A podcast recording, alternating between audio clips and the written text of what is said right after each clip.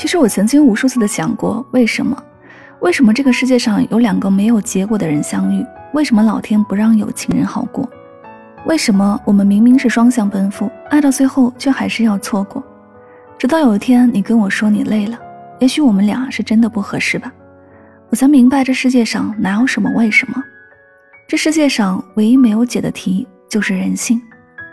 爱情是什么东西？爱情是我明知不可为而为之。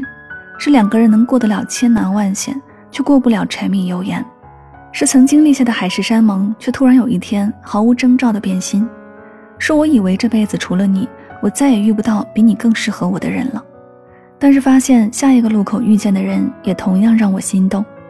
所以谈恋爱不要问为什么。你想，你曾经奋力爱过的这个人，也许这个人不是你最终的归宿。但是他曾经在你人生的某一个时刻，成为你心底里最皎洁的月光。